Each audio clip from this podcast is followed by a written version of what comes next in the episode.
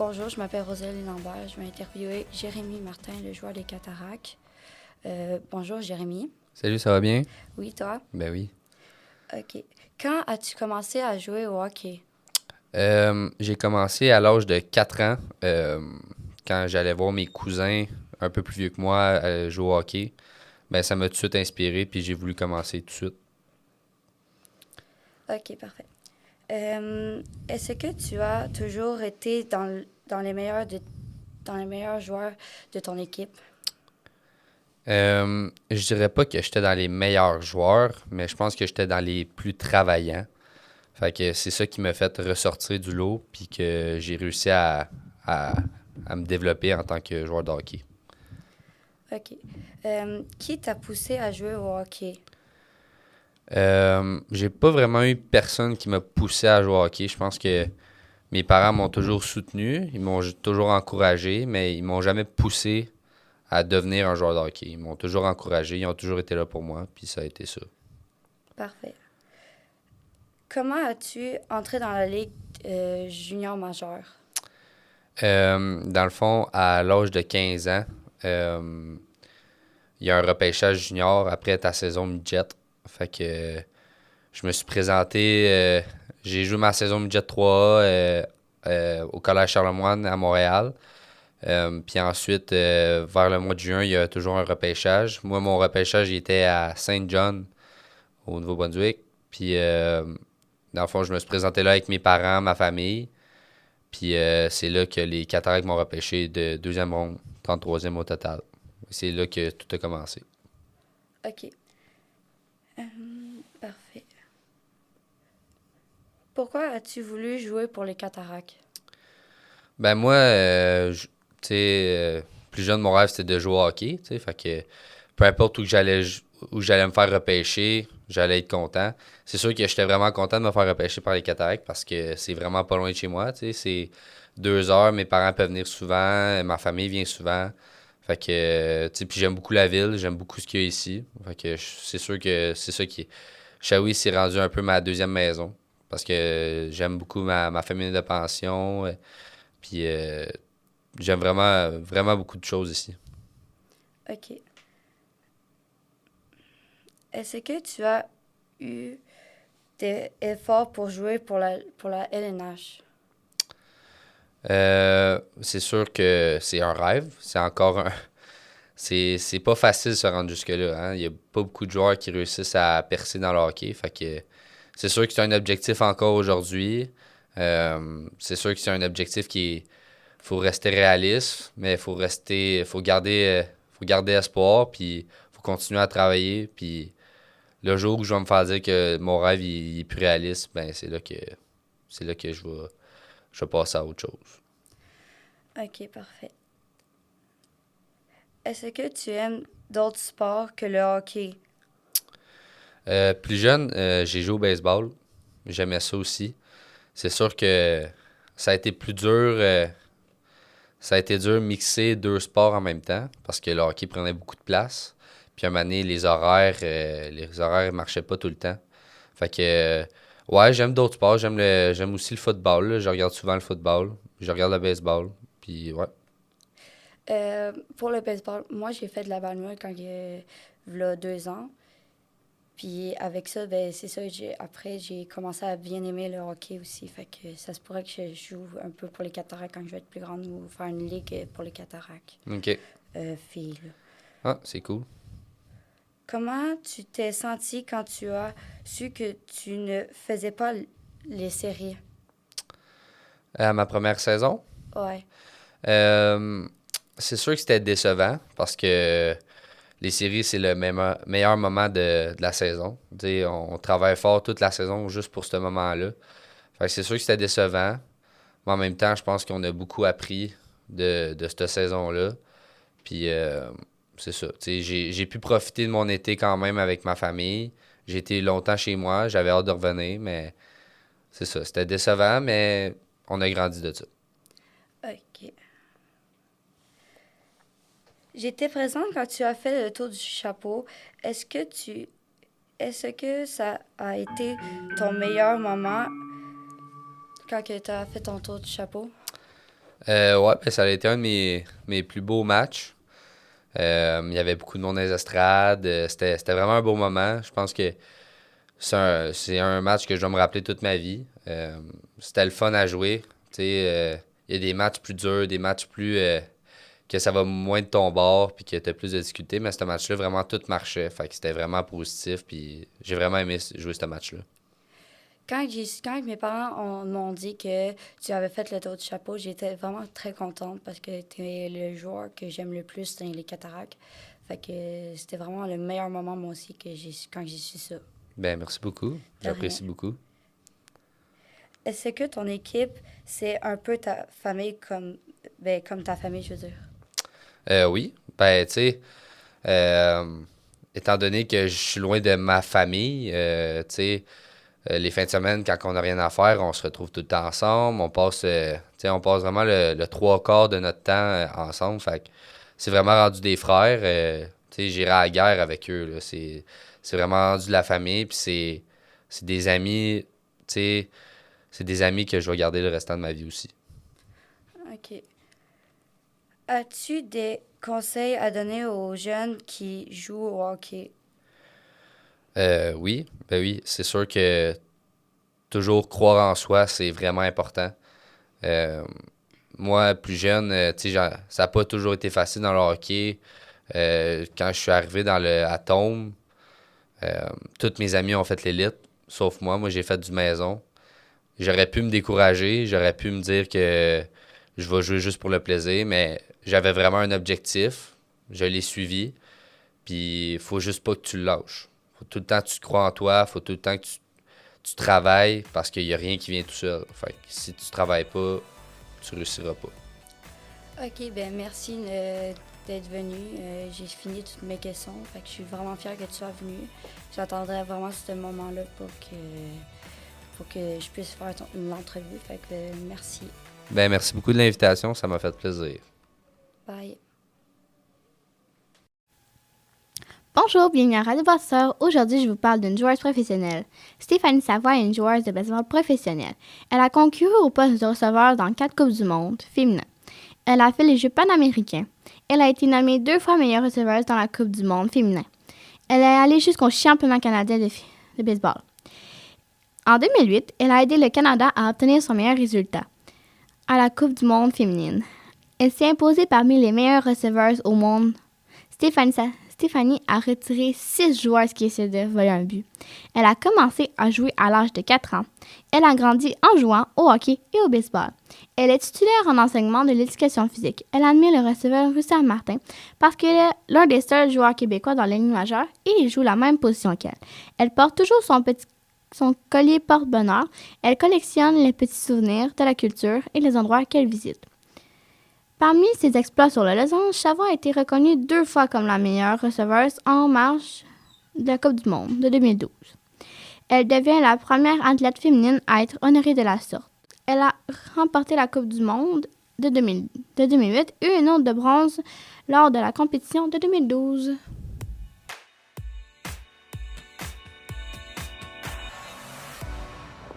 Ça fait combien de temps que tu joues? Euh, en fait, là, euh, je ne joue plus. J'ai arrêté de jouer euh, en 2015. En fait, j'ai joué de, de l'âge de 4 ans jusqu'à l'âge de euh, 25 ans. Donc, j'ai joué pendant euh, 20-21 ans au baseball. Quelles sont les différences entre une équipe féminine et une équipe masculine? Je dirais l'ambiance, l'ambiance générale, une gang de filles ensemble, c'est différent. Euh, autant les garçons peuvent avoir du plaisir, autant les filles peuvent avoir du plaisir, mais Mhm. le fait d'être juste des filles ensemble, euh, ça crée une ambiance spéciale, une ambiance le fun, une chimie, une chimie différente parce que on partage toutes sensiblement les mêmes choses euh, à, à différentes périodes de notre vie. Donc, euh, c'est ça, c'est l'ambiance, l'ambiance générale, puis on dirait qu'on se comprend mieux dans notre façon d'être sur un terrain de baseball, dans notre façon d'agir aussi à l'extérieur. Je suis une receveuse comme toi. Est-ce que tu as des trucs à me donner? Hé là là, comme ça au téléphone, euh, je peux t'en donner que- quelques-uns, mais c'est sûr que euh, ça se donne toujours mieux, euh, toujours mieux en personne. Mais au téléphone, je te dirais de- des petits trucs d'être une bonne receveur, c'est de toujours être à l'affût de ce qui se passe sur le terrain, qui est la personne, en fait, qui, voit tout ce qui se passe. Donc, tu as le meilleur, le, meilleur angle pour voir tout ce qui se passe sur le terrain, puis d'être à l'affût, puis de toujours anticiper, de toujours prévoir qu'est-ce qui pourrait arriver sur le prochain lancer, de te concentrer vraiment sur, toujours sur le prochain, oui, sur le lancer présent, mais toujours sur le prochain lancer pour savoir qu'est-ce qui pourrait arriver pour avoir un vol de but, est-ce pour avoir un jeu dans lequel je suis impliqué. Donc, d'anticiper beaucoup, euh, puis de toujours être prêt. En fait, c'est une position que tu es impliqué à chaque lancer. Donc, euh, c'est sûr qu'il faut toujours que tu sois prête, prête à réagir à telle situation parce que tu es impliqué euh, assez directement dans le jeu. Pourquoi? Puis, en fait, une autre, une autre chose importante, oui, c'est d'essayer de créer des liens avec tes, avec tes lanceuses ou avec tes lanceurs. ça, c'est hyper important. Puis moi, j'adorais ça. Euh, d'avoir. Tu sais, moi, j'utilisais beaucoup aussi l'humour parce que euh, on se le cachera pas, le lanceur, euh, c'est un joueur qui est spécial sur le terrain, mais c'est un joueur qui est dans son monde souvent. Puis il sait qu'est-ce qu'il doit faire, mais quand il a besoin de se faire remonter ou de se faire encourager, ben, il n'a pas nécessairement le, goût de se faire dire des choses qu'il connaît déjà, dans le sens que il sait qu'il manque un lancer ou il sait que ça va moins bien, mais mm. des fois, d'utiliser l'humour, ça aide beaucoup. Puis le lanceur, ben, ça vient ça vient le recentrer sur d'autres choses un peu plus, euh, un peu plus plaisant dans son match. Oui. Pourquoi aimes-tu faire ce sport? Euh, pourquoi j'ai choisi le baseball? En fait, euh, mon frère, quand j'étais jeune, mon frère il a quatre ans de plus vieux que moi. Puis quand j'étais jeune, mon frère jouait. Donc j'étais toujours sur les sur le bord des terrains. Puis un jour, j'ai dit à mes parents, mais moi aussi j'ai le goût de jouer. Puis ça a commencé comme ça. Mm. Puis c'est ça qui a fait en sorte que j'ai continué à que je me suis inscrite. Puis ensuite que j'ai beaucoup aimé, donc j'ai continué à jouer. Comment as-tu réagi quand tu as su que tu avais gagné la Coupe du Monde en 2008? Euh, c'est toujours des moments euh, extraordinaires. C'est des émotions euh, qu'on a de la misère de décrire, tellement que c'est des beaux moments qu'on vit avec, avec nos amis, avec nos coéquipières, avec nos familles qui sont dans les estrades. Donc, c'est toujours un, plaisir, c'est toujours une, une, fierté de dire je représente, euh, je représente ma province, puis ensuite de ça, je représente mon pays aussi à travers le monde. Donc, euh, euh, oui, c'est de la fierté, c'est du plaisir. c'est vraiment les deux mots qui, qui reviennent le plus. Là. Quand vous avez fait les Jeux panaméricains, comment vous êtes-vous senti? Euh, ben en fait, euh, ce que je viens de dire se, répète plaisir et, fierté, mais aussi euh, c'était la première fois que, que les Jeux panaméricains accueillaient le baseball. Donc, c'est sûr que c'est encore plus une fierté de dire j'ai participé à la première édition des Jeux panaméricains pour le baseball. Euh, c'est, c'est comme des mini-Jeux olympiques. Là, dans, on appelle ça des Jeux panaméricains, mais c'est vraiment euh, c'est comme un village olympique. On habitait avec, avec les, les athlètes des autres sports. Donc, c'était vraiment une belle expérience euh, générale, autant à l'extérieur que, euh, que sur le terrain de baseball. Quel est ton métier principal? En fait, je suis enseignante euh, en éducation physique dans une école secondaire. Donc, mon métier, mon métier principal, c'est ça. Puis là, cet été, je vais commencer à m'impliquer, à, m'impliquer au baseball avec, avec ma jeune fille de, de bientôt 4 ans qui va commencer, qui va commencer le baseball cet été. À quel âge as-tu commencé à jouer dans l'équipe féminine du Canada? Euh, du Canada, euh, j'avais 16 ou 17, 16, 16, ans, on va dire 16 ans. Oui, 16 ans. À l'âge de 16 ans, j'ai fait 9 ans sur, euh, sur l'équipe nationale. Si tu devais donner des conseils aux jeunes joueuses comme moi, lesquels ce serait?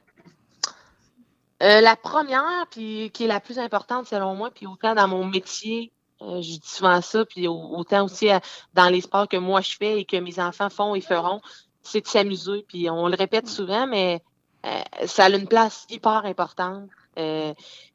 Quand tu t'amuses pas, en fait, puis que tu penses aux performances puis aux résultats, on dirait que tu oublies la notion essentielle de pourquoi on fait du sport. Ben, pourquoi on fait du sport, c'est pour se sentir bien, mais c'est pour développer des, des, une chimie avec tes coéquipiers, pour avoir du plaisir. Donc, ce que je dirais avant tout, c'est d'avoir du plaisir. Puis moi, j'ai j'avais toujours du plaisir, j'avais toujours un sourire sur le terrain. Puis oui, il y a des situations où euh, on est fâché, on est déçu de nous, euh, on aurait aimé ça performer autrement. Mais c'est de toujours trouver une façon de dire ben je vais avoir du plaisir puis je vais essayer de me, reprendre du jeu que j'ai fait. Euh, mais le, plaisir avant tout, puis l'esprit, l'esprit de gang, l'esprit sur le banc, l'esprit à l'extérieur, c'est tellement important au-delà des performances. Puis après ça, moi je dis toujours, quand tu as du plaisir, quand tu es capable d'avoir du fun, ben les performances vont venir après. Tandis que quelqu'un qui pense beaucoup aux performances, ben souvent on oublie la notion de plaisir, puis on se met un stress inutile de performer. Donc euh, c'est pas mal ça. Merci. Hein? Ça, ça fait plaisir. Bonjour, bienvenue à Radio Botseur. Je m'appelle Louis Gabriel et aujourd'hui j'ai la chance d'avoir un de mes modèles en entrevue le judoka olympique Antoine Valois-Fortier. Bonjour Antoine. Salut Louis-Gabriel, ça va bien? Euh, oui, ça va et vous? Très bien, très bien, merci. Euh, pouvez-vous nous nommer les médailles que vous avez remportées? Euh, les plus belles médailles que j'ai remportées, mais ben, j'ai remporté une médaille de bronze aux Jeux olympiques en 2012. Ça, je dirais que c'est ma, ma plus prestigieuse et celle dont je suis le plus fier. Et j'ai gagné trois médailles en championnat du monde, deux de bronze et une d'argent au championnat du monde 2014, 2015 et 2019. Ah, c'est bien. Et quelle est la plus euh, quelle est votre plus grande fierté? Euh, ben, bien évidemment, les Jeux olympiques de Londres, de gagner une médaille aux Jeux olympiques, c'était le plus grand de mes rêves. Ça, j'en suis très fier. Mais aussi, euh, euh, en 2019, j'ai subi deux opérations importantes les années d'avant. donc, de, de, revenir de ces opérations-là, de ces grosses embûches-là, pour être en mesure de remonter sur un podium au championnat du monde, ça, c'est quelque chose que je suis vraiment fier d'avoir fait face à cette cette adversité-là pour pouvoir revenir euh, au plus haut sommet, là, ça, je suis très fier de ça. Oui. Et en même temps, est-ce que ça vous a empêché euh, beaucoup, euh, ça vous a beaucoup empêché à, vous entraîner après avoir fait ces, ces, blessures? oui, ça a quand même été des blessures importantes. Là, en 2016, je me suis fait opérer à la hanche gauche. Donc ça, malheureusement, j'ai dû être euh, à l'écart des tapis pendant sept mois environ. Puis en 2018, ça a été euh, le bas de mon dos qui m'a tenu à l'écart de, l'entraînement pendant un autre sept à huit mois. Euh, donc, ouais, là, ça a été des longues périodes de, convalescence. mais j'ai mes petits trucs à moi pour passer à travers de ces périodes plus difficiles-là. Puis lorsqu'on est vraiment passionné et on veut vraiment quelque chose, ben, euh, c'est toujours le plus facile de garder la motivation dans ces moments plus difficiles-là. Ouais, je comprends. Et euh, quand et pourquoi avez-vous commencé le judo? Euh, bien, moi, j'ai commencé le judo à l'âge de 4 ans. c'est mes parents qui m'ont inscrit au judo. J'étais un jeune qui avait beaucoup d'énergie, peut-être un petit peu trop. donc, mes parents cherchaient un sport où les, les, valeurs comme le respect, contrôle de soi, discipline étaient très présentes. Donc, euh, ils m'ont inscrit au judo, puis euh, j'ai vite pris plaisir là, à me chamailler euh, avec mes amis, puis depuis ce temps-là, ben, j'ai jamais arrêté. Ouais, c'est pas mal ça, moi aussi. aussi, quels sont vos trucs pour tout le temps rester en forme? ben, tu sais, je, je m'entraîne quand même fort au quotidien, mais je pense qu'avec les années, j'ai découvert l'importance de bien récupérer. Donc, bien manger, bien dormir. Euh, puis quand j'ai des petites périodes là où euh, euh, c'est plus difficile, soit au niveau physique ou entre les deux oreilles, mais j'essaie de me rappeler pourquoi est-ce que je fais ça. parce que j'ai du plaisir, moi, à faire du judo. Donc, ça me motive à aller à l'entraînement. Puis c'est ça, mon, mon repos, là, m'accorder des petites pauses dans l'année aussi. ça me permet là, de revenir avec encore plus de désir là, par la suite. OK. Est-ce que tu as déjà est-ce que euh, tu t'es déjà fait arrêter par quelque chose ou un problème personnel ou médical qui vous a empêché de, euh, faire un entraînement? Euh, ben oui, c'est certain. Moi, je suis quand même fier d'avoir continué mes études tout au long de ma carrière de judo. Donc, c'est certain qu'il y a certains moments là, où j'ai dû mettre un petit peu plus l'emphase sur mes études parce que la, carrière de judo est importante, mais il y a aussi une carrière après euh, le judo, qu'il faut, euh, qui, selon moi, faut bien planifier aussi. Puis, euh, ben oui, des, fois, des petits problèmes de santé, que ce soit des petits bobos ou une journée où ça file moins bien. Ben, des fois, la bonne décision à prendre, c'est de, bien se reposer pour revenir plus fort par la suite. OK. aussi, évidemment, quel est est-ce que quelqu'un vous a inspiré à aller aussi loin et de ne pas abandonner? Euh, ben, c'est certain que euh, mon entraîneur et ami Nicolas Gill, euh, qui est le plus grand judoka de l'histoire du Canada, est quelqu'un qui m'a beaucoup inspiré, qui m'a beaucoup aidé à atteindre mes objectifs. J'ai eu la chance de travailler avec lui là, depuis plusieurs années déjà. Je continue de le faire.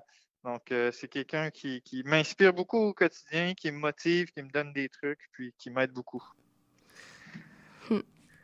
Ouais.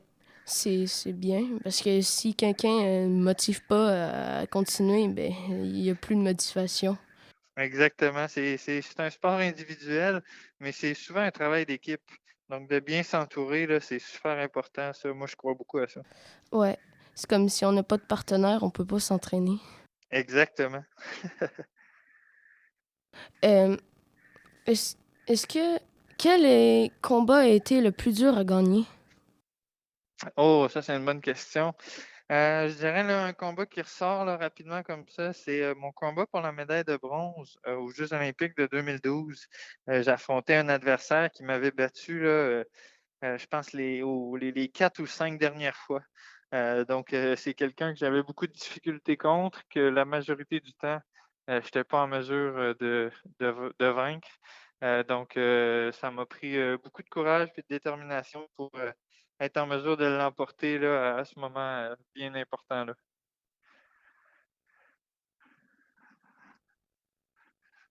Qu'est-ce qui s'est passé une seconde avant euh, de, que, le, combat commence dans votre tête? Comme est-ce que vous avez fait de l'angoisse ou quelque chose comme ça? Tout à fait, j'étais très stressé. C'est normal d'être stressé dans ces moments-là. Euh, c'est important de l'être aussi. Euh, ce qui est encore plus important, c'est probablement de bien le gérer, euh, puis de s'assurer que ce petit stress-là euh, nous, aide à bien performer et, non nous limite. donc oui, j'étais très stressé, mais j'ai tout simplement pris une grande respiration. Je me suis dit, let's go, tu es capable. J'essayais de voir ce que j'avais à gagner et non ce que j'avais à perdre. puis c'est de cette manière-là que j'ai été en mesure de me calmer juste avant que le combat commence. Combien de temps en moyenne passez-vous en entraînement par semaine? Ah, il y, a, eu beaucoup trop, Gabriel, beaucoup trop. Mais euh, sans blague, euh, euh, une semaine typique, je dirais qu'on s'entraîne deux fois par jour. on a notre deux heures de judo le soir. puis les matins, ça varie. Des fois, on a de la préparation physique ou du judo, des séances de judo plus techniques. Donc, je dirais en moyenne, environ 20 heures par semaine, je crois. Ouais. OK. Euh, est-ce que vous prenez le temps de visiter les pays dont vous faites des compétitions? Euh, oui, j'aime beaucoup ça. C'est une des, choses que j'aime beaucoup euh, dans mon sport. J'ai l'opportunité d'aller en Europe, en Asie, en Amérique du Sud, un peu partout dans le monde. Donc, j'essaye, là, dans la mesure du possible. C'est pas toujours le cas, mais quand je peux aller visiter, j'essaie de le faire. Surtout, j'aime beaucoup manger les trucs locaux des différents pays. ça, c'est quelque chose que j'aime beaucoup faire. Euh, et quels conseils pourriez-vous donner à des jeunes qui commencent les arts martiaux? Euh, ben, je pense que peu importe que ce soit les arts martiaux à l'école ou dans les autres sports, euh, je pense que c'est important de voir ses objectifs comme un marathon et non comme un sprint. Donc, c'est de faire le petit pas à tous les jours, d'essayer de s'améliorer à tous les jours sur une longue période de temps. puis c'est comme ça qu'on est en mesure d'atteindre nos objectifs et non tout simplement d'essayer de tout faire du premier coup puis de par la suite se décourager. Donc, euh, euh, c'est un, processus qui prend du temps. Donnez-vous le temps puis essayez de vous améliorer à tous les jours. OK.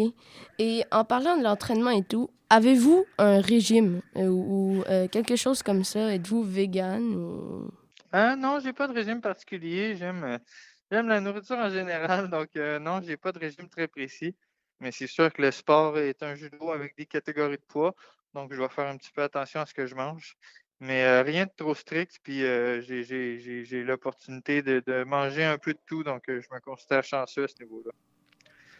OK, ben c'était pas mal une des dernières questions. J'espère que vous avez apprécié. J'ai beaucoup apprécié. Merci beaucoup, Louis-Gabriel. Je t'ai trouvé très bon. Ta, carrière de journaliste en entrevue est bien lancée. Merci. ben, j'espère vous revoir un jour ou ben, J'espère te rencontrer moi aussi. Je suis persuadé que bientôt, d'ici euh, quelques mois, on va être en mesure de le faire. OK. Euh, Ben, au revoir. À la, pro- à la prochaine. Merci beaucoup. Bye bye. Bye.